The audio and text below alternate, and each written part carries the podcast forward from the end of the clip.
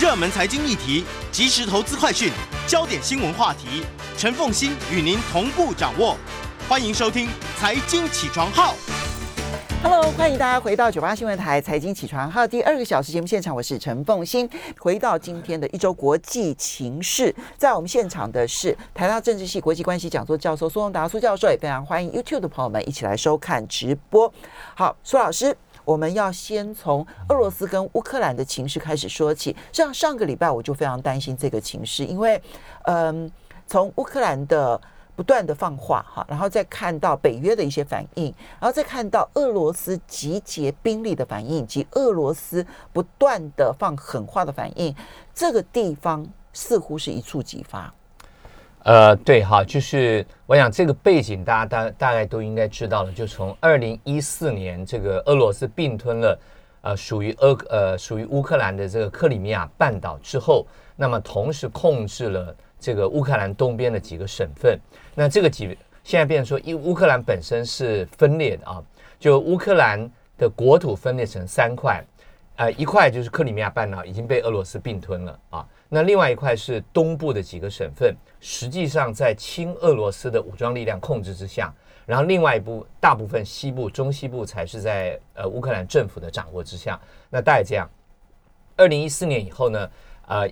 这个国际上不承认克里米亚的这个被并吞，那么对于乌克兰东部呢，最后采取了一个呃，等于算是停战和妥协。那他们叫做诺曼底呃进程。什么叫诺曼底进程呢？就是由欧洲联盟的德国和法国出面，然后跟呢这个俄罗斯和白俄罗斯呢这个协调做呃这个协调，然后呃乌克兰，然后最后形成一个四个或五个人的这个会议，就是东边是。呃，这一边是俄罗斯、白俄罗斯，一边是这个德国、法国，还有这个呃乌克兰。嗯，那这样的一个过程，那么维持了一个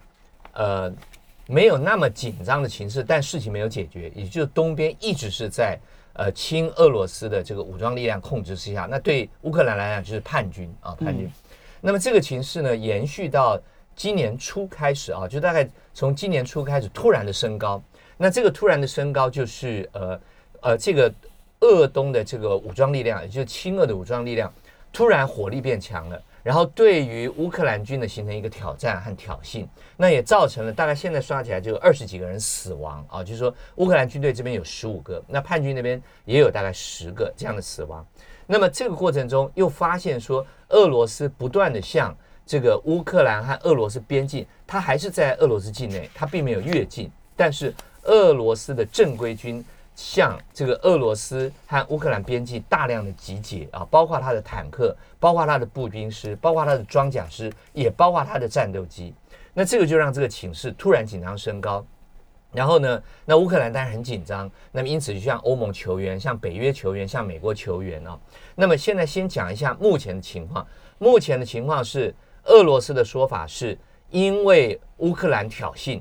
啊，所以。他要防止呃这个俄罗斯和乌克兰边境受到这个呃受到这个暴乱的骚乱，所以我要防防我。他说我没有越界，我对于我的国土防卫做正常的调度和准备啊。那这是普京还有现在俄罗斯发言人的讲法。那么呃乌克兰总统还有总统发言人讲法是说，明显的是亲俄的士兵在俄罗斯的鼓动之下发动挑衅，然后呢，他们现在整个乌克兰必须。整那个国防军国军必须要武装起来去面对这样的挑衅。那么德国和法国已经提出警告，就是说，那梅克尔和马克龙现在已经向普京提出要求会谈。那这个会谈现在有可能会举行。那么美国拜登总统呢，也跟这个泽连斯基，就是这个这个乌克兰的总统啊，他原来是个喜剧演员啊，现在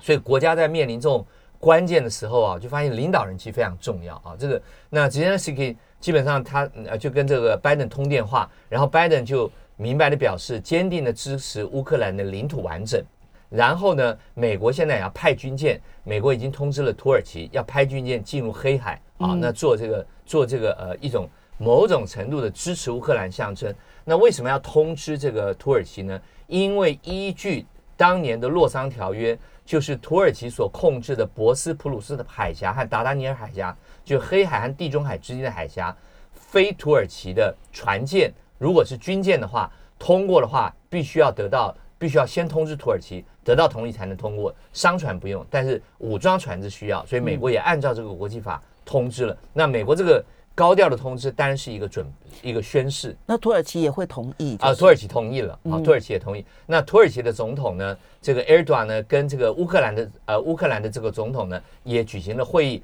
共同发表了和平宣言，说黑海是一个和平的区域，不应该有武装冲突啊。那这个大概是大概这样情形。然后呢，这个呃，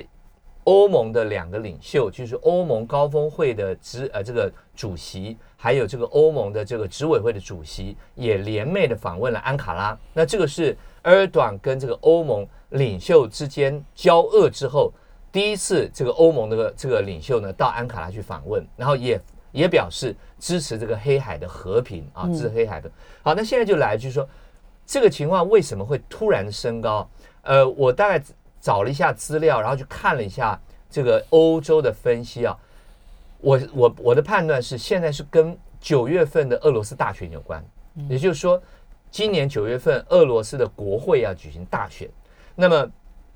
呃，这个俄国呢，它是。呃，采取所谓的半总统制啊，但是现在实际上它是一个总统独裁制了。它虽然是讲半总统制，可是普京的权力完全大到是可以掌控整个俄罗斯。但它的制度上是一方面总统一任六年，那上一次选举是二零一八年，那现那这另外就是国会是五年啊。那明呃今年要举行国会的大选，就要下议院要整个改选。那么现在呢，依据我看到的。包括德国、包括法国、包括英国，他们的分析是，普京在国内遇到了极大的困难，因为上一次呢，就是说上一次的国会选举，普京所呃所这个呃呃所属的这个统一俄罗斯党，他整个投票得票率大概百分之五十三啊，也就是说。他那么强势的领导，他得票率也只有百分之五十三，但他的席次达到了几乎三分之二啊！这个是我们知道投票跟你席次会有一个落差。那么现在被认为说，普京如果现在举行选举的话，他大概拿不到一半。嗯啊，就说那有几个原因。第一个，如果各位还记得的话，这个反对党领袖这个从德国回到了俄罗斯，而且被逮捕。对啊，被逮捕，而且被逮捕之后呢？普京呃就把他逮捕，而且他逮捕之前，如果各位还有印象的话，其实大概在过去的半年，就去年下半年呢，从东边的这个伯利，就在黑龙江和乌苏里江交界的这个伯利，一直到西边的圣彼得堡，各大城市都有示威，嗯，都有这个骚动啊，这是第一个。那么第二个是，呃，去年七月，呃，这个在普京的大力的这个铁腕之下。俄罗斯国会通过了修宪案，对，那个修宪案让普京可以从下一任总统选举开始重新计算他的连任，也就是说，他现在的任期不算啊，二零二四以后才算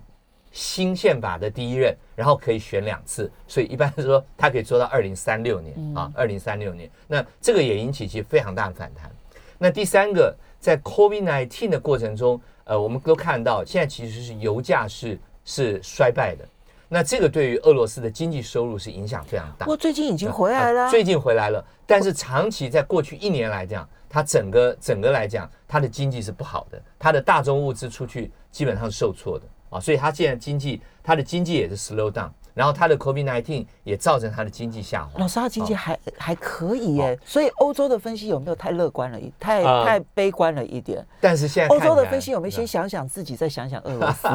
可能都不好。对，哦、对啊，都不好。欧洲比欧洲比俄罗斯差。然后对，然后还有一个就是 Zelensky，嗯，Zelensky 是一个会俄语的俄罗呃乌克兰人，嗯、他就是是一个他是一个，因为乌克兰乌克兰的总统对，对乌克兰人里头有。呃，所谓是会以俄语为母语者和以乌克兰语为母语者的这样的分离，它是一个双语。嗯，那所以呢，一般被认为它原来应该会对俄罗斯会有一定程度的妥协啊，但是现在结果看起来没有，而且他已经宣布，他说我们要解决乌克兰东部的这个呃东部的这个问题，唯一的方法就是加入北约。这个问这个问题过去其实乌克兰很多政治人物谈。但是，除非在冲突的时候，其实很少人把它提到台面上，因为加入北约这个对俄罗斯来讲是一个非常非常大的一个呃非常大的一个威胁，因为你就在我家门口，结果就等于北约扩张到了乌克兰的呃就个到门口。那大家想一想，二零一四年这个乌克兰和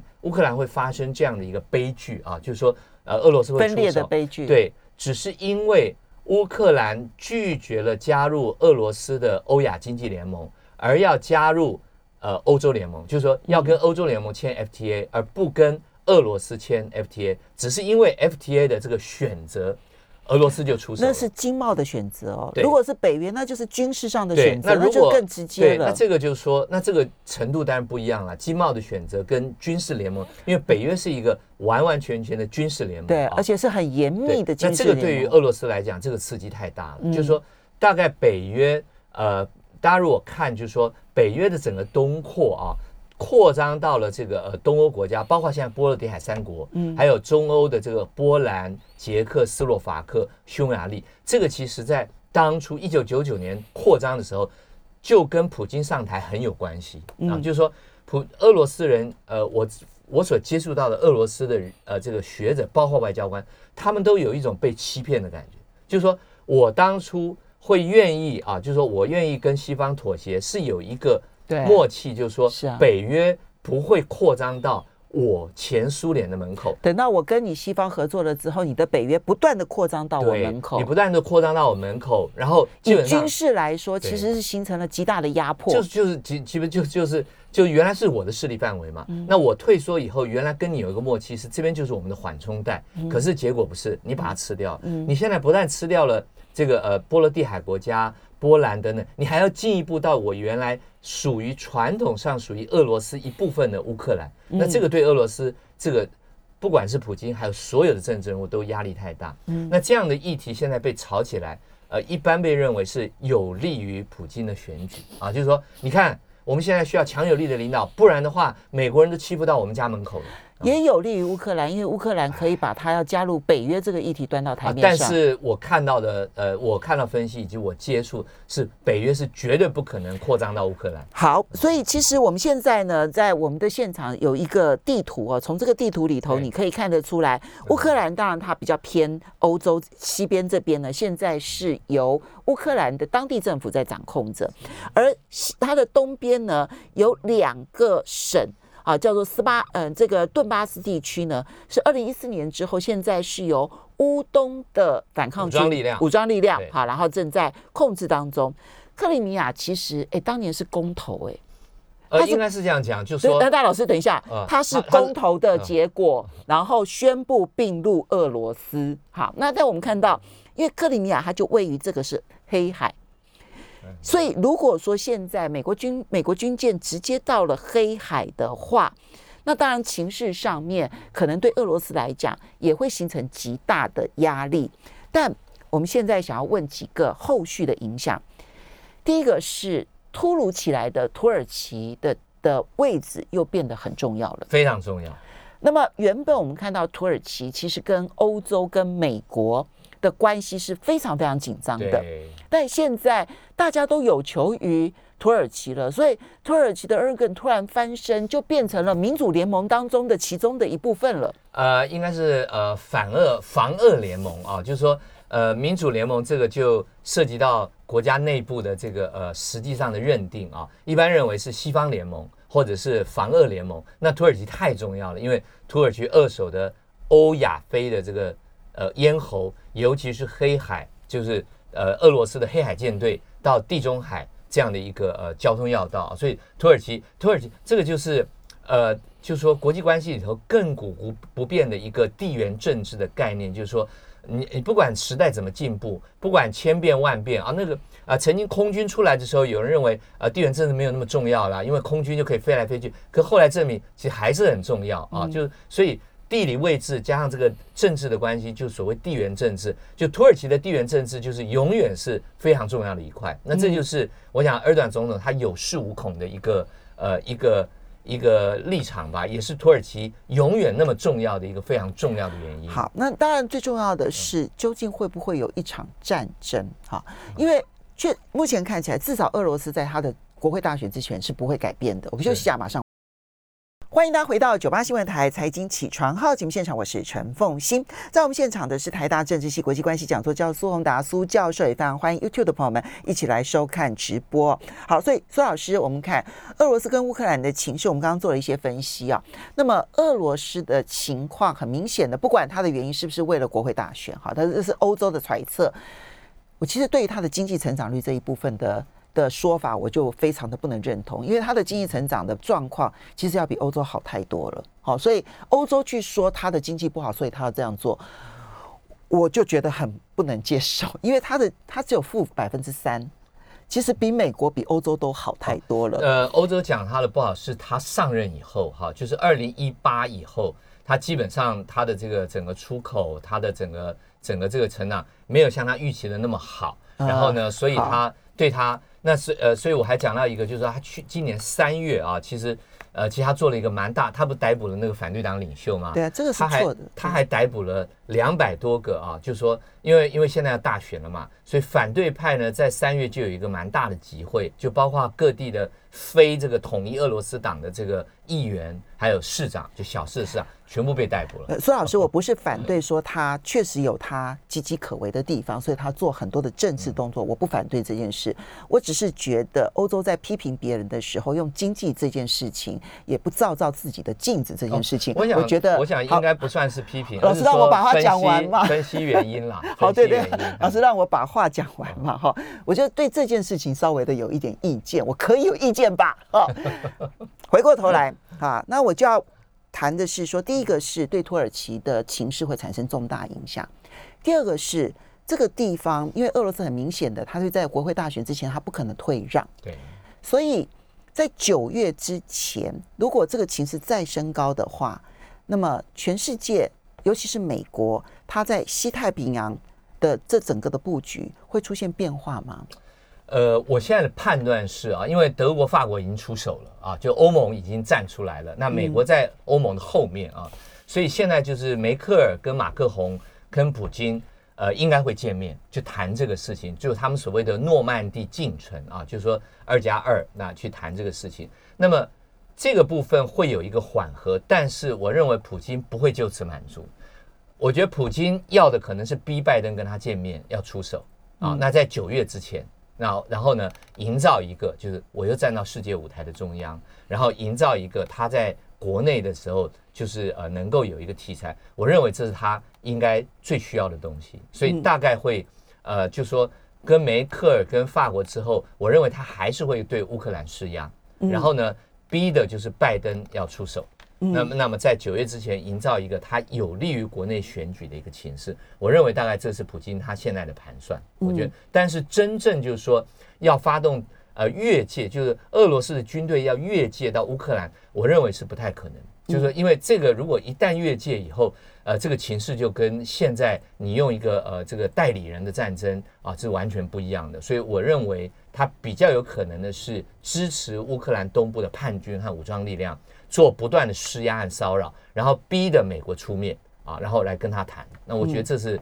大概普京的盘算。对，但对啊，普京盘算完了之后，那美国现在在全球布局上面会变化吗？因为他现在既然要派军舰去黑海的话，就表示这件事情他要插手了，但是他不能不管哈。因为对于呃拜登来说，其实乌克兰可能对他来讲还更加的重要。那么俄罗斯对他来讲是更邪恶的敌人。如果是这个样子的话，他。他的军队终究是有限的，哈，就是全世界如果他要集中力量的话，对中俄这两个大国来说，他恐怕必须要集中力量，因为距离他比较远。那他的西太平洋怎么办？呃，这个就看美国的一个取舍跟布局了，哈。就是说，因为我们看到美国在西太平洋现在也有所谓自由航行、印太这样的概念下，其实在跟盟国做一个连接嘛。我们也看到，但是的确，就是说，美国能不能同时又在中东和中东欧，然后同时又在西太平洋，同时增加这个军事的贺阻啊，看起来美国其实呃历来其实是力有未逮了，就是说呃，因为面对中俄两个这么大的强权，在呃中俄自己家，因为中俄都是在自己家边增加力量，他不需要派一个远洋军队，但是美国是一个长臂管辖的概念，所以美国能不能呃这样这样的资源，我认为是其实对美国来讲是非常大挑战，但是。呃，因为他没有实际要从事战争，现在是有一个叫价的概念啊，那就是说美国会不会在呃黑海，然后在这个印太同时增加这个这个航母的派遣，然后展现，比方说美国会不会现在美国只是派驱逐舰嘛，嗯，美国会派一个航母舰队进入黑海，这就不一样了啊。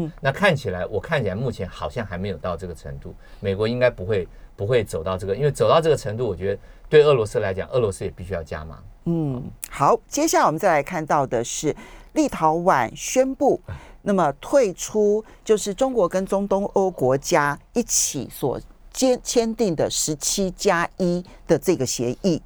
嗯，好，好，这个我先讲一下是什么叫十七加一啊？十七加一是中国大陆跟这个呃中东欧国家啊。整个中东国家从北到南，北边一直到这个三个波罗的海国家，南边一直到希腊啊，他们所签的一个中东欧国家跟中国大陆的一个合作机制。那这个在呃，这个原来是十六加一，那后来变成十七加一，因为新的国家加入，大概都是呃属于中东欧的国家。那它这个是一带一路的延伸，也就是说，因为一带一路就欧亚连接来讲，它的终点就在中东欧啊，所以当时呢，中国大陆从二零一三年以后呢，就发展出一个这样的合作。机制，然后不断的加码。那这个呃，最主要谈什么呢？最主要谈呃投资和经贸啊，最主要谈投资项。然后他们后来也在呃匈牙利的这个布达佩斯呢设立的中东欧这个十七加一的这个呃据点啊，包括它的营运总部，包括它的学院，包括它的协调办公室都在中都在布达佩斯。嗯。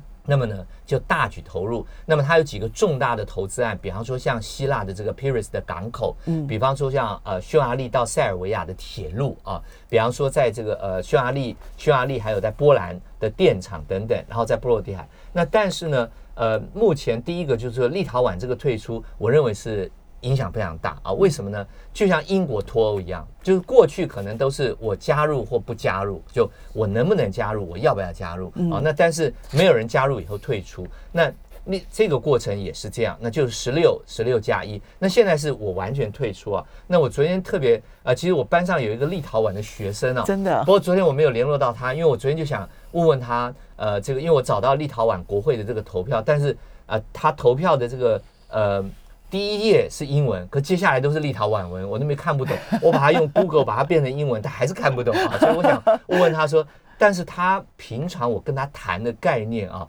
我觉得立陶宛人，立陶宛只有三百万人，立陶宛他呃波罗的海三个国家，从爱沙尼亚到拉脱维亚到立陶宛，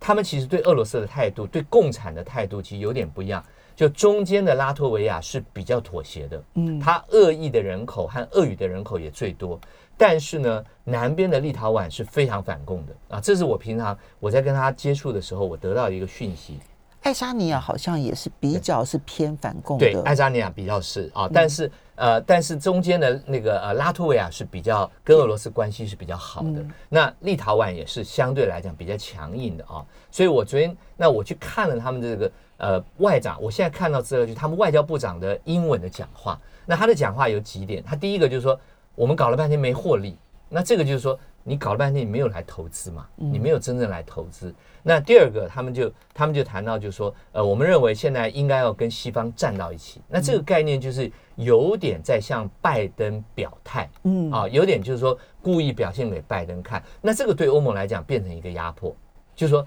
你其他国家要不要这样做啊？那这个基本上呃是对欧盟还是对其他的十六个中东欧国家？呃，对十六个国家来讲啊，其实十六个国家来讲有啊，但是基本上，因为欧盟现在并没有做这么强烈的、强烈的一个选择，就是说我们要跟拜登开一个民主峰会，我们要跟拜登做供应链，欧盟态度其实是蛮呃中立的，嗯啊，但是呢，我今天等于是一个选边嘛，我明白了选边的时候，那么就是呃就是，而且甚至这里头还有一个附带的，就是说。呃，我们可能会在台湾设立一个贸易办事处啊，那这样的一个，那这个就是更加码。我不但要跟西方在一起，我还要跟台湾发展关系。那我原来因为大家知道，波罗的海三国在台湾其实并没有办事处啊，因为他们规模经济规模太小了，那其实不太容易。那他如果真的来台湾设立办事处，其实这是一个非常大的选择，因为对一个小的国家，他要在国外设立这种外交据点，其实是非常慎重的，因为他不可能在全世界设立据点。没错啊，那所以。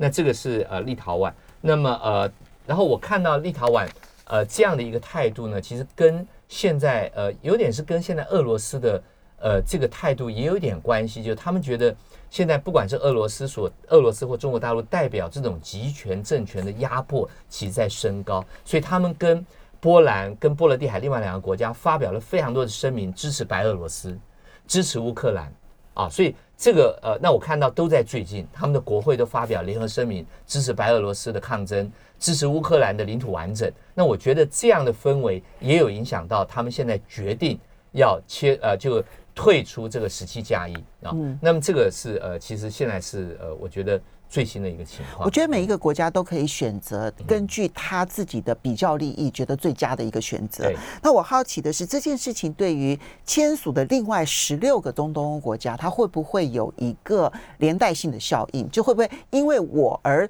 牵引的其他国家跟进？好，那第二个当然就是你刚刚提到的，会不会也逼迫欧盟要跟进，然后采取这种选边站的一个做法？我认为其他国家其实就会按照自己的利益做评估，比方说匈牙利是绝对不会的。嗯，匈牙利是一个非常大的获益者啊，他不可能，他不可能这个在这个时候就退出啊。所以我认为，但是我知道波兰其实对于这个十七加一也有很多的呃很多的意见啊。那么波在波兰有一个大陆过去啊，大概已经五年了，他一个电厂的投资案就在波兰造成非常非常大的。呃，这个丑闻啊，那个丑闻的概，就那个一个一个负面的新闻，那个是怎么样？就大陆的这个国营企业去投资，但国国营企业投资以后，其实后来造成很大的呃纠纷，变成一个烂尾楼的概念。就我同意投资，然后波兰政府也做了一个初期的这个配合，修了道路，最后大陆这个国营企业决定不来了。那不来以后呢，波兰政府就找中国大陆的这个政府谈，那政府说这个是私人投资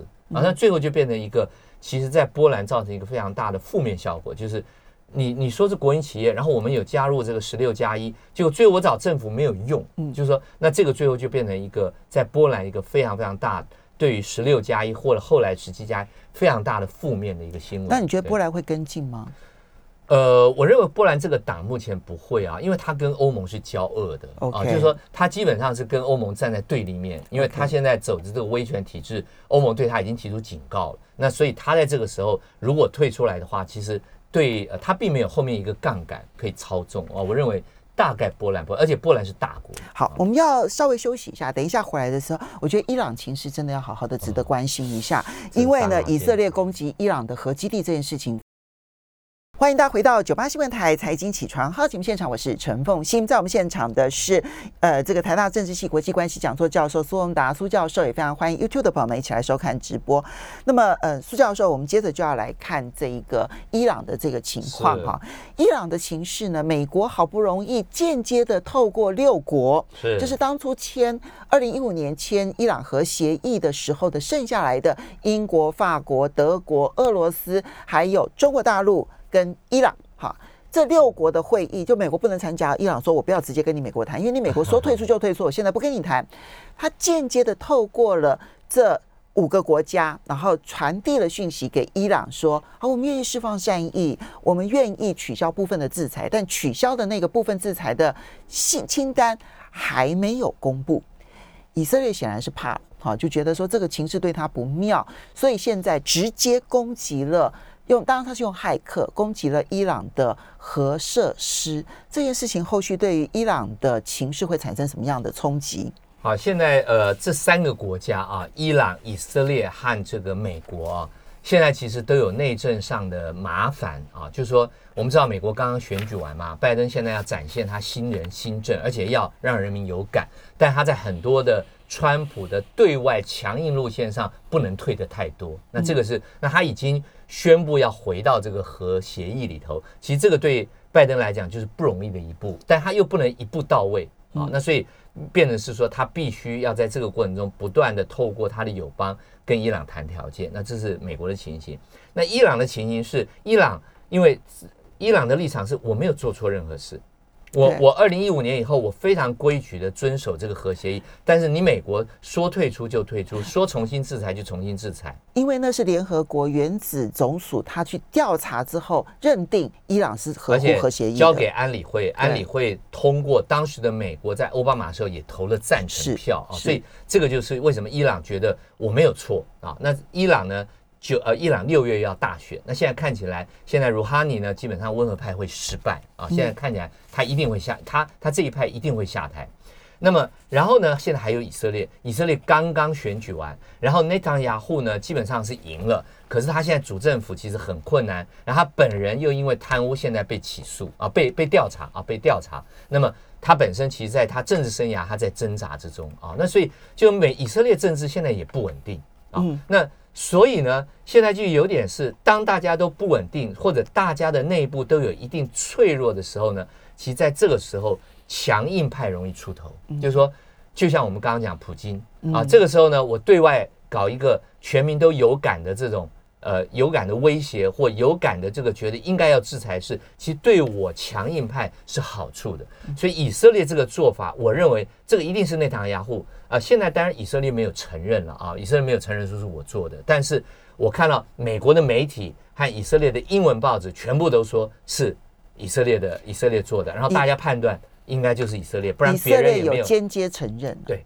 也也别人没有这个能耐嘛，啊，就是美国也不可能在这个时候直接的去涉入。那以色列这个行为也不是第一次了啊。那我认为是对伊朗，呃，大概伊朗现在也没有办法采取很强硬的立场，他唯一能做的两件事，第一个是在核协议立场上变得强硬，嗯，第二个就是他所支持在黎巴嫩的这个真主党，他所支持在叙利亚。在这个伊拉克的这些呃什叶派的这个盟友，还有在也门的，可能会变得因此强硬啊，大概就是。所以今天凌晨我们看到，在也门的反叛军呢，他们已经传出来消息说攻击了沙乌地阿拉伯的石油设施，油价因此上涨，但是沙乌地阿拉伯还没有证实。就是这个就是伊朗，因为伊朗现在自己要反应，其实它有点困难，但是它有非常多的。盟友，而且我们不要小看伊朗这些盟友，就伊朗跟这些盟友的连接，不是只有金钱，不是只有政治，还有信仰，也就是说是什叶派这样的一个大家长，就伊朗是什叶派的大家长，而、啊、今天是哦，明天开始就是哈马顿，就是他们的斋戒月啊，这个对回教徒来讲是非常重要的开始啊，所以呃，这个时候，那我觉得这个对呃中东的这个进程啊，其实对美国来讲，我认为是一个。呃，是一个头痛的问题。我觉得在这个事情上，应该是以色列主动发动的，并不是美国，呃，就说一盘棋，就是说美国在这个时候故意要要做这样的一个这样的一个轰炸来这个制止我，呃，这这样的一个这样的一个攻击来遏制。我认为。不太是美国，呃，就是说策划的一个整体战略。可是这不就影响了美国在未来几个月想要达成伊朗的核协议，然后呢，在中东问题上面有所进展，现在整个打散了他的一盘棋。呃，但是我觉得还是可能啊，为什么？因为。呃，我讲讲，也不是第一次以色列这样干，以色列过去也干过两三次，但是并没有影响到美国最后跟伊朗达成一某某一定妥协的这个可能性啊，所以我认为并不会。那甚至我觉得对伊朗来讲，某个程度其实是一个是一个警示。为什么？就是说，如果你不跟美国达成协议，坦白讲，以色列也以色列对你的攻击有时候也不是。美国能够控制的，你现在要透过美国去拉住以色列，那这个是你现在必须要做。不过现在被攻击的，至少六月之前的国会大选之前，美就是伊朗的温和派也没办法。伊朗的温和派有没有这个都完蛋了。就伊朗的温和派在六月现在被认为啊，这个不是不是苏老师，我的意思是重点是放在说，在六月之前他也没办法退让啊，所以至少对于美国来说，六月底之前，六月国会大选之前，他没有办法在伊朗上面达成任何的进展啊。这个现在是难题啊，但是我觉得有一个可能，有一个对伊朗来讲，他可能退让的因素还真是经济啊。这个就我，因为我现在刚好接待一个伊朗的经济的博士生啊，就伊朗经济真的非常非常糟糕。那么他们现在跟大陆签了这个四千亿的这个贸易投资协定啊，他们非常高兴。哎，他说所有的这个两党都非常支持啊。他说原来其实那个强硬派是有点犹豫的，因为他们是。还很强调这个伊朗主权啊、独立，但是呢，现在经济这么糟，他们其实也支持，而且他们不太愿意让鲁哈尼这一派在这个时候有一些经济表现，但是实在是经济太糟了啊。那现在就看他的他在经济上，美国能不能用经济的诱因让伊朗获得妥协，这个其实很重要，因为美国现伊朗就是因为经济太糟了嘛，失业太严重。大家如果记得的话，在去年一年，其实伊朗很多骚动啊，伊朗很多的这个因为因为这个呃，它物价。突然的上涨啊，就是说它整个这个失业率非常高，物价涨得非常厉害，其实有很多的骚动。那现在就看美国有没有足够的诱因，欧盟能不能说服美国给足够的经济诱因，让伊朗达成一个妥协。对，嗯，对我来跟你赌，六月之前没进展。接着我们再来看的，日本首相这个礼拜五就要访问华府，而且举行高峰会了。好，这个马上就是要举行了，而且呃，虽然。拜登到现在跟欧洲很多国家举行了高峰会，但是都是视讯。这个呃，这个呃，日本的这个首相他是呃菅义伟哈啊，他那个念菅嘛哈，菅义伟哈。菅义伟。那菅义伟他是实体跟拜登举行。这个峰会的第一人啊，那这个呢，其实，在川普的时候也是，川普第一个举行这个呃当选以后，第一个举行这个峰会的是安倍首相，对啊，所以这可见就是说美国多么重视日本啊，我想这个是这个是可以见啊，这个可以体现的啊。那呃，但是他们会谈什么？好像现在大家都说已经都谈，已经都都讲了啊，就是说。美国和日本要做什么，能做什么，其实都已经摊开了，而且过去能做的其实都做了，大概就是不断的强调印太的自由航行。西太平洋的安全、民主的价值等等，因为他们的贸易协定已经签了啊，那但是呢，呃，没有办法解决的还是没有办法解决。比方说日韩的这种冲突，就是日韩的纠葛啊。那比方说 RCEP，日本已经参加了，也不可能叫他退出啊。那 CPTPP，日本也不可能在这个时候要求拜登加入，因为美国现在战略已经很清楚，内需优先是啊，美国就是。我先投资内需，所以不管当时台湾想象的贸易协定，或者是说美国会不会回到这个 TPP，现在都是不可能的事啊。所以能够谈什么，大概就是一个政治上的重新宣誓，就我美国多么重视。那有人说会不会形成一个亚太版的北约？我认为也不可能啊，也不可能，因为日本非常小心，就日本在整个过程中其实还是游走在中国大陆和美国之间啊，就是说大家如果看。之前对新疆问题啊，这个那新疆问题会不会在这里头谈？我认为日本会非常小心，因为我们看到在新疆议题上，日本的发言都非常非常小心。日本的企业从来没有一个跟进。那大家看前一阵子这个 H&M 跟跟进以后，现在好像又没有了啊，就是说这个叫那个